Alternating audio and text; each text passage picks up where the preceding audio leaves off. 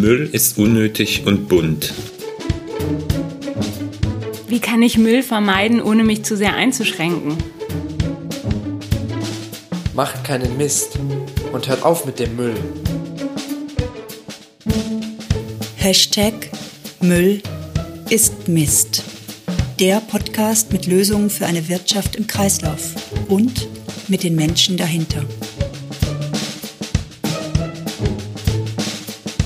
Müll ist Mist, weil Müll braucht wirklich keiner. Manche entwickeln aus Müll Ideen. Ich bin Christoph Sukup. Herzlich willkommen. Ich begleite Unternehmen auf ihrem Weg in die Kreislaufwirtschaft. Jeden zweiten Donnerstag können wir uns hier hören.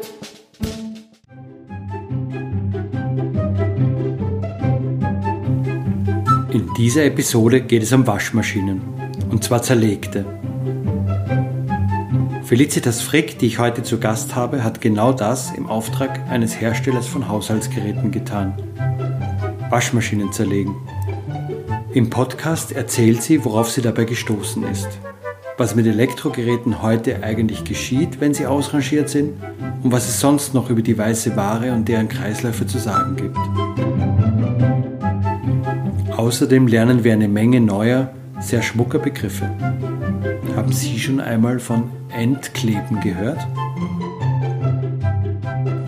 Unser Gespräch war lange und sehr ausführlich, da ich vermute, dass es vielen von Ihnen wie mir ergehen wird und Sie hier viel Neues erfahren, wollte ich Ihnen diese Fülle nicht vorenthalten.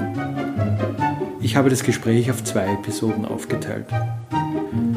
Heute schaffen wir es nur bis zur Erstbehandlungsanlage und der Schadstoffentfrachtung dort. Schredder Leicht, Schredder Schwerfraktion und Schredder Schrott müssen bis zum nächsten Mal warten. Auf dem Weg dahin kommen wir aber bei Urban Mining und vielen anderen interessanten Themen vorbei. Mit der nächsten Episode folgt die Fortsetzung. Eine Anmerkung noch zur Tonqualität dieser Episode. Meine Gesprächspartnerin war in Vorbereitung auf einen längeren Auslandsaufenthalt, als wir das Gespräch geführt haben. Und wir haben es deshalb über die Distanz gemacht. Dass es manchmal knackt, etwas abbricht oder leicht rauscht, werden Sie sicher verschmerzen können. Und ich stelle Ihnen in Aussicht, das Gehörte wird Sie für Ihre Toleranz an dieser Stelle entlohnen. Ich habe äh, heute Felicitas Frick zu Gast im Podcast. Felicitas hat an der RWTH Aachen Umweltingenieurwissenschaften studiert und sich im Rahmen ihrer Masterarbeit mit Urban Mining Konzepten und konkret Demontage, Demontage von Produkten beschäftigt. Hallo Felicitas. Hallo. Schön, dass wir sprechen können heute mitsammen. Ähm, ich bin ganz neugierig auf das Thema, zumal das ja so ein bisschen ähm, quer zum gängigen Verständnis liegt. Wir beschäftigen uns alle sehr mit Produktionskonzepten und wie wir effizient produzieren, aber Demontage, das ist ja was, was bisher eigentlich wenig vorkommt in unserer Wirtschaft. Du hast für einen großen Hersteller von Haushaltsgeräten Waschmaschinen zerlegt. Warum hast du das gemacht? Ja, genau. Es war eine ganz spannende Masterarbeit, auch mal praktisch was machen zu dürfen. Die Idee kam von dem Hersteller selber, also die versuchen tatsächlich mehr für die Nachhaltigkeit ihrer Produkte zu tun und haben sie gemeint, sie würden gern zur Kreislaufwirtschaft, auch Circular Economy beitragen, dass mehr von den Rohstoffen, die in ihren Produkten enthalten sind, dass die auch zurückgewonnen werden können. Und haben sich dafür den Stand der Technik angeschaut und haben gesehen, im aktuellen Recycling wird noch gar nicht so viel recycelt, wie man vielleicht annehmen würde und haben dafür überlegt, dass mit einer Demontage, wenn man gezielter quasi einzelne Wertstoffe vorher ausbaut, man mehr noch zurückgewinnen könnte. Jetzt stelle ich mir so einen Hersteller vor, der produziert Waschmaschinen, auch sicher andere Produkte im Haushaltsbereich. Ähm, die wissen doch, was sie in den Produkten verbauen. Ne? Die kennen ihre Produkte, die planen die oder entwerfen die, ähm, haben da Zeichnungen, wissen, welche Materialien sie verwenden.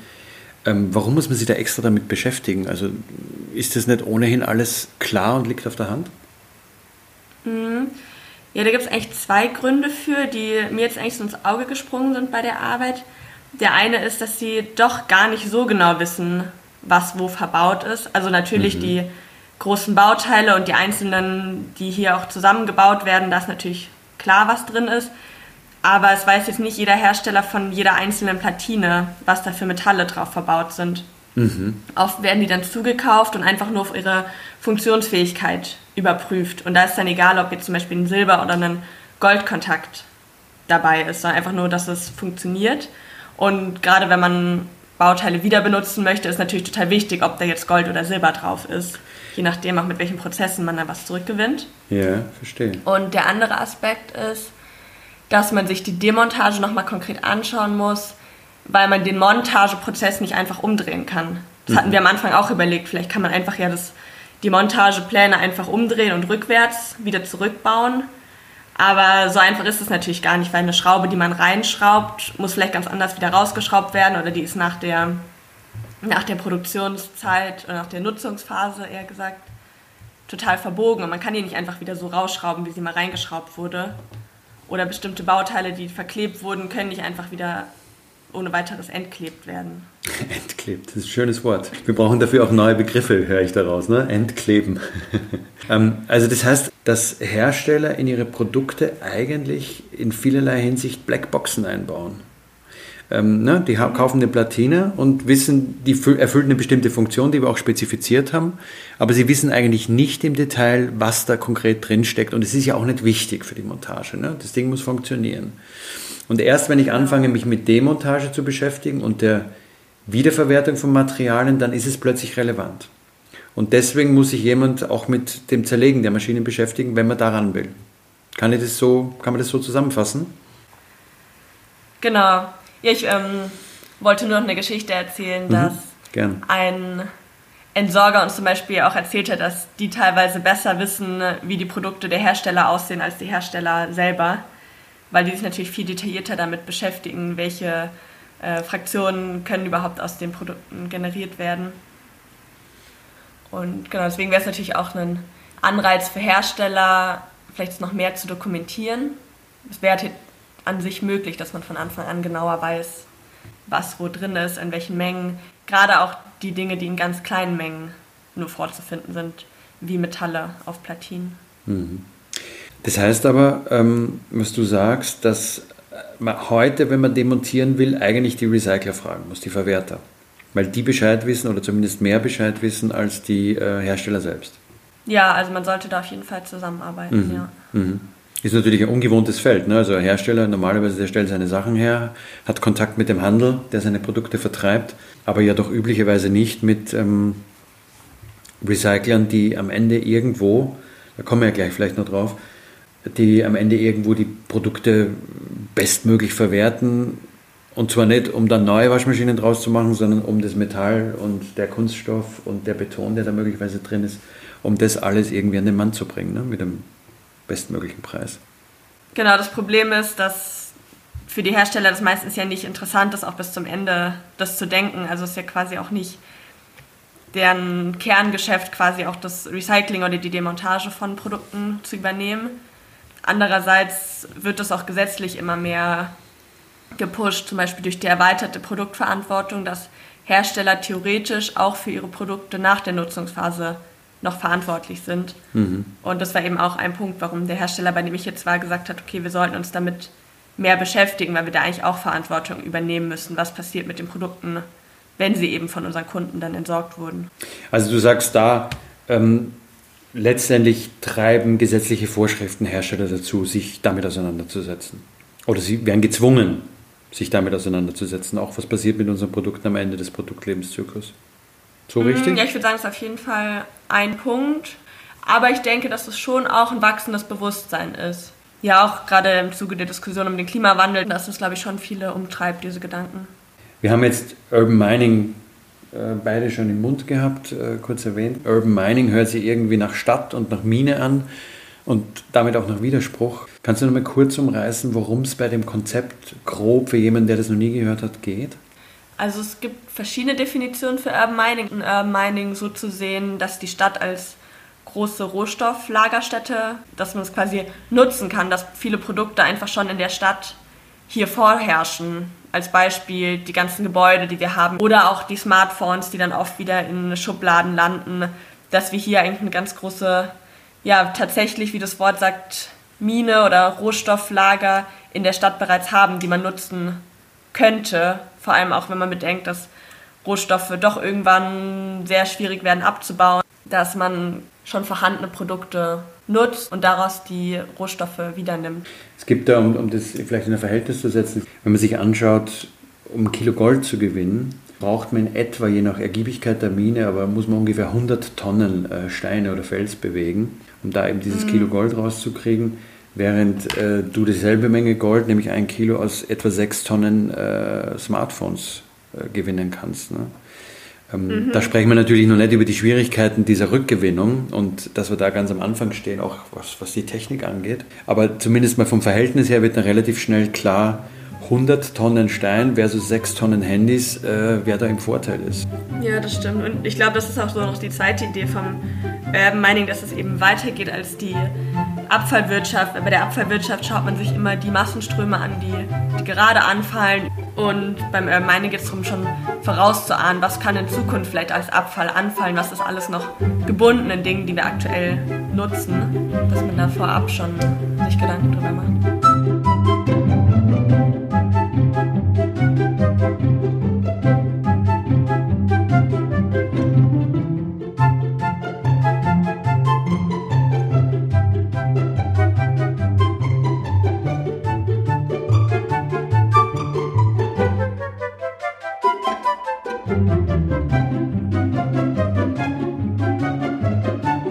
Jetzt war das ja eine Abschlussarbeit, die du da gemacht hast, ne? also eine Masterarbeit und hast im Rahmen dieser Masterarbeit dich, dich ausführlich und, und äh, wahrscheinlich auch aufwendig mit der Demontage dieser Waschmaschine beschäftigt und der Auswertung. Wie würdest denn du das einschätzen? Ich meine, reparieren ist in unserer heutigen Zeit eigentlich ja etwas, was wir vielleicht nicht ganz abgeschafft haben, aber weitgehend äh, verbannt haben. Man schmeißt die Dinge eher weg und kauft sich was Neues, als wirklich zu reparieren.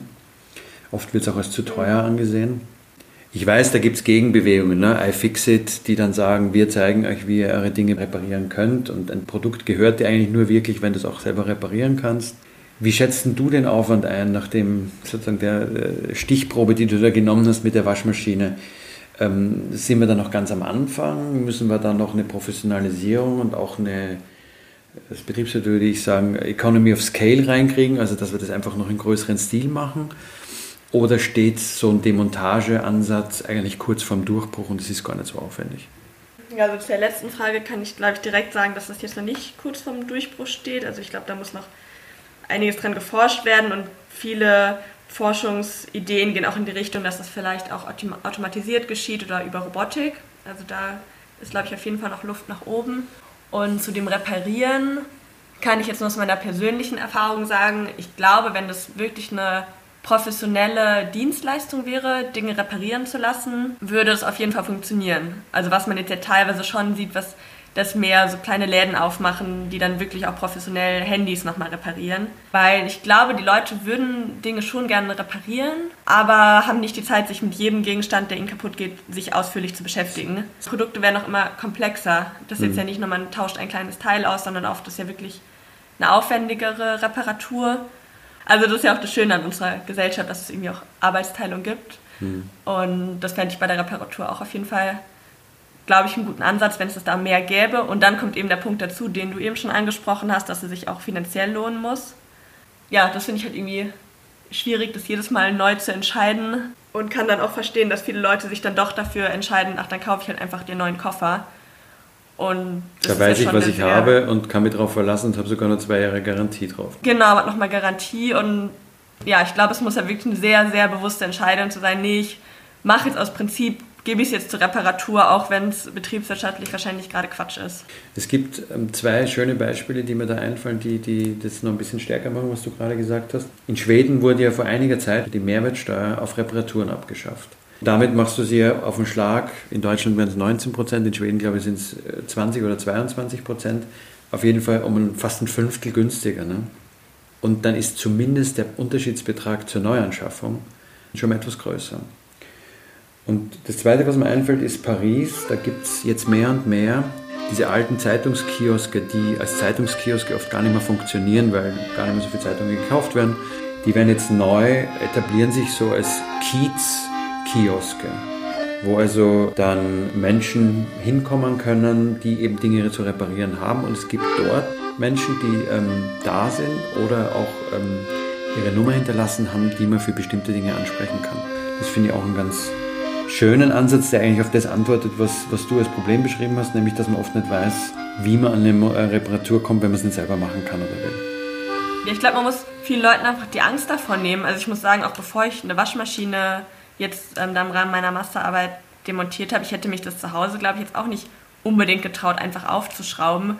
Ich hätte auch gar nicht gewusst, wo ich da anfangen soll. Hm. Und jetzt weiß ich, eigentlich sind das hinten auf dem Deckel zwei kleine Schrauben, die löst man, dann hat man schon mal den kompletten Deckel ab und kann wenigstens von oben mal reinschauen und sich einen groben Überblick verschaffen. Und dann sieht man, doch, es ist auch machbar. Und wenn man da vielleicht auch mehr wirklich vielleicht in Schulen oder so nochmal Projekte macht und sagt, ja, probiert es doch einfach mal aufzuschrauben, so viel kann gar nicht passieren. Du meinst also eine, eine ähm, Reparaturermutigungsbewegung oder zumindest eine Bewegung, die die Menschen ermutigt, in die Dinge wieder reinzuschauen. Hattest du Hilfe bei der Demontage der Waschmaschine, um eben über diese Schwelle drüber zu kommen? Mm, ja, also ich habe am Anfang Unterlagen auch von dem Hersteller bekommen, eben zu die Montageanleitung, was für Bauteile da drin sind. Und die hatten schon mal einen kleineren Workshop gemacht, wo einzelne Bauteile schon mal ausgebaut wurden. Da hatte ich das Protokoll für bekommen. Und ja, ich habe mir tatsächlich auch YouTube-Videos dafür angeschaut, wo ähm, ja irgendeine ja, Freizeitdemontierer, nenne ich das jetzt mal, quasi auch mal beschrieben hat, wie nehme ich Teile aus einer Waschmaschine raus, um sie dann eben zum Beispiel in Ersatzteil kaufen zu können. Das habe ich mir angeschaut. Und dann vor Ort, als ich dann in der Werkstatt war, habe ich dort auch dann Hilfe bekommen, aber nicht jetzt, wie man demontiert, sondern eher, wenn mal ein Teil durchgesägt werden muss oder wenn man auch eine Person was halten musste, dass die andere Person was demontieren kann, was einfach einfacher zu zweit war. Mhm. Da habe ich dann auch Hilfe bekommen. Genau. Aber in welcher Reihenfolge ich das demontieren möchte, habe ich mir selber ausgedacht. Das heißt, es war schon sehr hemdsärmelig, ich meine jetzt nicht abwertend, aber sehr, sehr ähm, pragmatischer Ansatz, wo du einfach mal geguckt hast, die zwei Schrauben aufgemacht hast, dann reingeguckt hast und dich dann vorangearbeitet hast. Genau. Immer im Hinterkopf, dass auch in einer sinnvollen Reihenfolge ist. Also ich nicht erst oben was demontiert habe und dann unten, sondern ich mir immer überlegt habe, okay, später muss es vielleicht auch jemand professionell machen oder sogar einen Roboter der dann auch bestimmte Vorgaben mhm. braucht, in welcher Reihenfolge man die Demontage vornimmt. Genau, aber schon erstmal ganz äh, klassisch mit irgendwie Akkuschrauber, ein Hammer. So. Also wir haben auch nicht alles zerstörungsfrei demontiert. Mhm. Das könnte ich auch noch dazu sagen. Also wir haben jetzt nicht so demontiert, dass man es einfach wieder zusammenbauen könnte, was man zum Beispiel für das sogenannte Remanufacturing eher beachten müsste oder Reuse, dass man nur einzelne Teile ausbaut. Und, ähm, das hieße also Remanufacturing, wenn ich da kurz einhaken darf, hieße letztendlich aus den alten Teilen neuwertige Waschmaschinen wiederherzustellen. Ne? Also die eins zu eins weiterzuverwenden für andere Waschmaschinen. Das ist damit gemeint, ne? Genau, genau. Oder allem Bauteile, also je nachdem, wenn die ganze Maschine nicht geht, dann dass man noch Bauteile nochmal benutzt und die wirklich nochmal über einen Produktionsprozess durchlaufen lässt, dass sie nochmal auch dann eine Garantie bekommen und gesichert ist, dass sie hohe Qualitäten mhm. aufweisen. Und das ließ sich aber gar nicht durchgängig äh, durchhalten, sondern du sagst, manche Teile mussten einfach auch zerstört werden, damit sie rausgingen und damit genau. man weiterkam. Mhm. Was ja auch wieder ein Unterschied zur Montage wäre, weil wir es da vorhin von hatten. Ja, ganz spannend ist ja, dass, dass wir da letztendlich wieder zu, zu ganz einfachen Mitteln zurückkehren, zumindest jetzt, wo das noch relativ neu ist. Ne? Also wir Montage haben wir ja perfektioniert, die ist automatisiert, rationalisiert, perfekt sowieso. Und bei der Demontage fangen wir wieder mit Akkuschrauber und, ähm, und äh, Hausverstand an, so wie du es gerade beschreibst.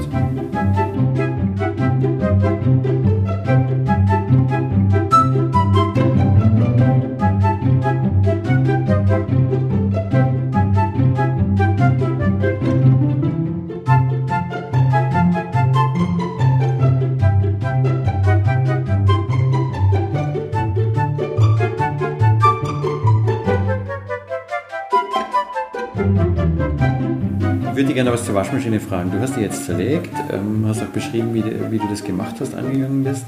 Was kann ich mir denn vorstellen als Laie? Was sind denn so die, die lohnendsten Produkte, die ich da rauskriegen kann? Nämlich lohnend im Sinne von auch wieder einer Weiterverwertung, die eben in eine Remanufacturing zu geben oder zumindest möglichst hochwertig eben anderweitig weiterzuverwenden. Was, was gibt es denn da für Beispiele? Kannst du uns da was erzählen? Ja, also der größte Anteil in der Waschmaschine ist auf jeden Fall, sind schon Metalle.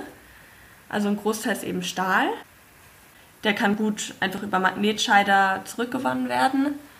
Aber was auch ein sehr hochwertiger Stoffstrom ist, ist Edelstahl. Zum Beispiel die Trommel besteht meistens aus Edelstahl in der mhm. Waschmaschine. Und natürlich ein Motor enthält viel Kupfer. Mhm. Das ist auch eigentlich, was auch heute versucht wird, möglichst viel zurückzugewinnen. Und was zum Beispiel nicht zurückgewonnen wird aktuell, sind große Kunststoffteile. Und das wäre natürlich, wenn man das wirklich sortenrein hinbekommt, das wiederzugewinnen, könnte man dafür auch Erlöse erzielen. Ja, große Teile um die Trommel herum sind schon auch wertig, auch wenn man mit Kunststoff das nicht unbedingt immer verbindet, aber da können schon auch, wenn das eben sortenrein vorliegt, auch Erlöse generiert werden. Mhm.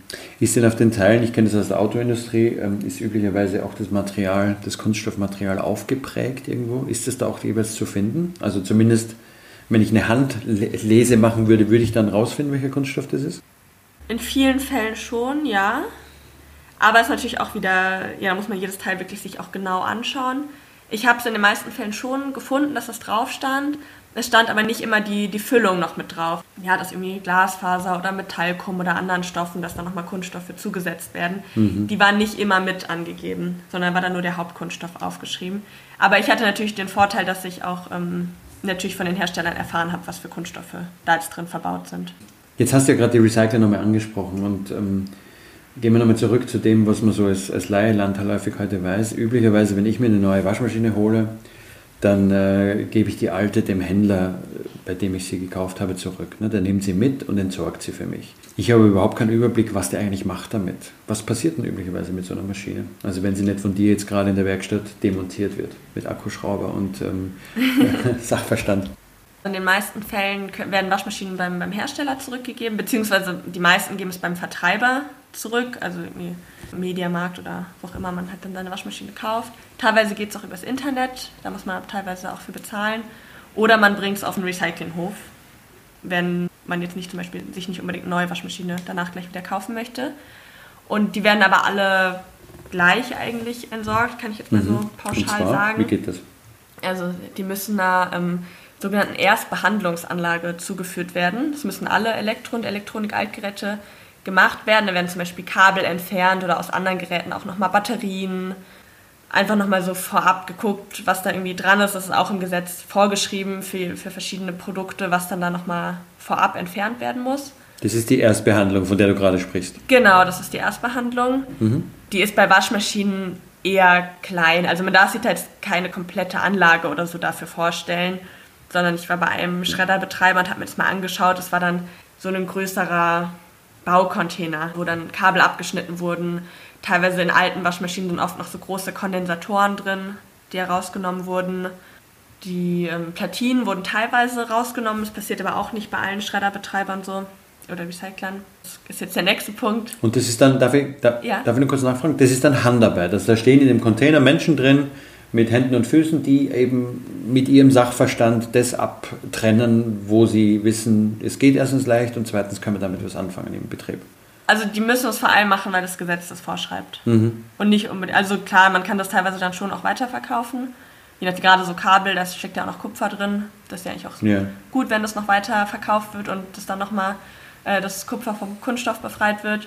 Und genau, die haben dann einfach, stehen da mit Zangen und anderen so üblichen Werkzeugen, die man halt kennt. Und ja, wird von Menschen gemacht. mhm. Nur vielleicht noch als ähm, Ergänzung, weil wir es ja, ja auch eben von den Herstellern hatten, dieses zur Erstanlage bringen ist zum Beispiel die Verantwortung der Hersteller, aber die machen das nicht unbedingt selber, sondern es gibt eine Stiftung, die heißt Elektroaltgeräte Registerstiftung, die mhm. das koordiniert. Also die nimmt dann auch auf, wie viele Waschmaschinen werden pro Jahr produziert und meldet dann an die Hersteller zurück, wie viel die prozentual in diesem Jahr dann auch entsorgen müssen, beziehungsweise die bezahlen dann einfach dafür. Also die beauftragen dann Entsorger und auch ein Logistikunternehmen oder die das mhm. dann eben zu der Erstbehandlungsanlage transportieren und das dann auch dort bezahlen. Also soweit übernehmen die Hersteller auch schon Verantwortung. Hier am Ende der Erstbehandlung machen wir einen Schnitt. In der nächsten Episode geht es an dieser Stelle weiter, versprochen. Wir lernen dann Fraktionen im nichtpolitischen Rahmen kennen. Wir erfahren von Beton als typischem Vertreter der Schredder-Leicht-Fraktion, lernen Kupfer als Sammlermetall kennen und besprechen, was die Wirtschaft vom Bibliothekswesen lernen kann. Seien Sie gespannt auf Teil 2 dieses Gesprächs.